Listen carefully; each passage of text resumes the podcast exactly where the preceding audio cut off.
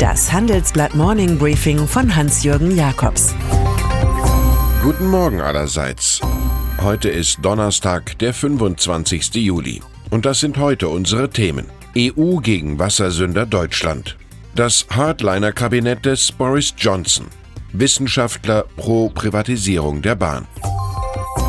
Deutschland. Das Land ist alles andere als der Musterknabe Europas. Darauf deutet, dass die EU-Kommission die Bundesrepublik womöglich ein zweites Mal vor dem Europäischen Gerichtshof verklagen wird. Die Nitratwerte im Grundwasser sind immer noch zu hoch.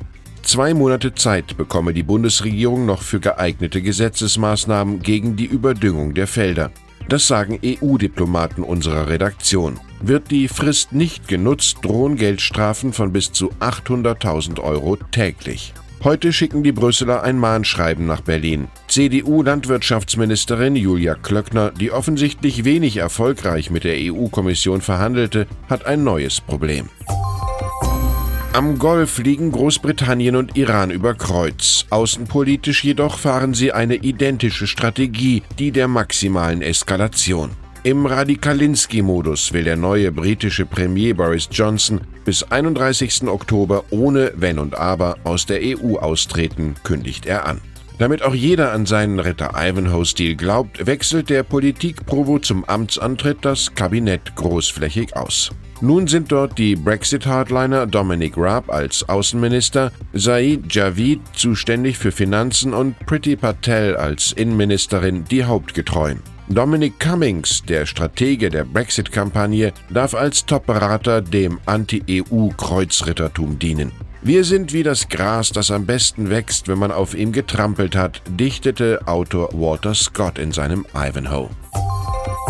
Hongkong. Die Anti-China-Proteste in der Metropole bringen die Regierung in Peking in Stellung. Das Benehmen einiger radikaler Demonstranten fordere die Autorität der Zentralregierung heraus. Das erklärt ein Sprecher des Verteidigungsministeriums nun unverblümt. Das kann absolut nicht toleriert werden. Er verweist auf ein Gesetz, wonach die chinesische Armee in Hongkong intervenieren könne, wenn die Verantwortlichen der früheren Kronkolonie das wollten.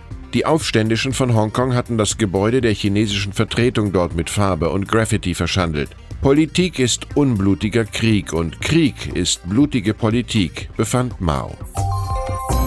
USA. Die politischen Exegeten stürzen sich auf den teils wirren Auftritt des einstigen Russland-Sonderermittlers Robert Mueller vor dem US-Kongress. Am meisten Eindruck machte noch die Analyse, Russland habe sich massiv in die Präsidentschaftswahlen 2016 eingemischt, mit dem Ziel, Donald Trump zum Sieg zu verhelfen. Das Risiko russischer Aktionen bestehe auch für 2020, warnt Müller. Andere Länder könnten sich ebenfalls einschalten. Sie arbeiten daran, während wir hier sitzen. Auf die Frage, ob Trump nach Ende der Amtszeit angeklagt werden könnte, hatte der spröde Jurist eine so knappe wie bestürzende Antwort.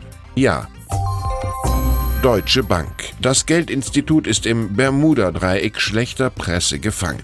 Aus den USA kommen Einzelheiten hoch, wie über Dutzende Konten des Geldhauses viele Millionen von Jeffrey Epstein bewegt wurden. Das ist jener Amerikaner, der wegen des Verdachts auf Mädchenhandel und Sexvergehen in U-Haft sitzt. Die Deutsche, die auch wegen der einstigen Liaison zum Kreditkunden Trump im Rampenlicht steht, hatte den Problemkunden Epstein 2013 von JP Morgan übernommen. Der Quartalsverlust der Bank von 3,1 Milliarden Euro, den wir groß analysieren, erscheint im Vergleich zwar auch unschön, aber weit weniger spektakulär.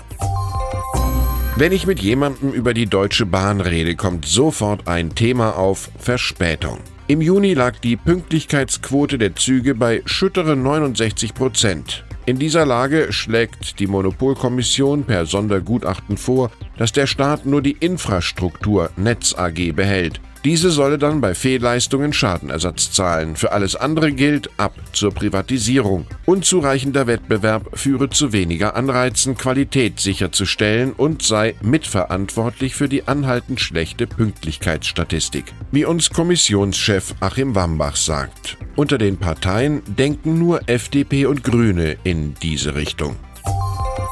Lars Klingbeil, der SPD-Generalsekretär, war gerade in China und ist nun ernüchtert. Die Volksrepublik vibriert im digitalen Aufbruch. Deutschland hingegen habe sich gemütlich im Status quo eingerichtet. Die Schuld sieht er beim Koalitionspartner Union. Die Digitalpolitik scheitert nicht am Geld, sondern am Versagen der zuständigen Bundesminister, sagt er im Handelsblatt-Interview.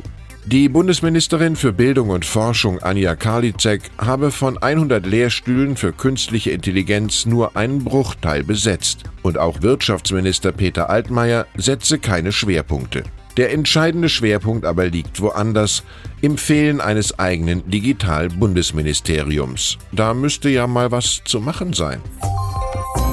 Und dann ist da noch Willy Bogner, der frühere Skirennfahrer, dessen Modeunternehmen jetzt von der Staatsanwaltschaft München durchsucht wurde. Ermittelt werde wegen des Verdachts der Steuerhinterziehung, so die Süddeutsche Zeitung.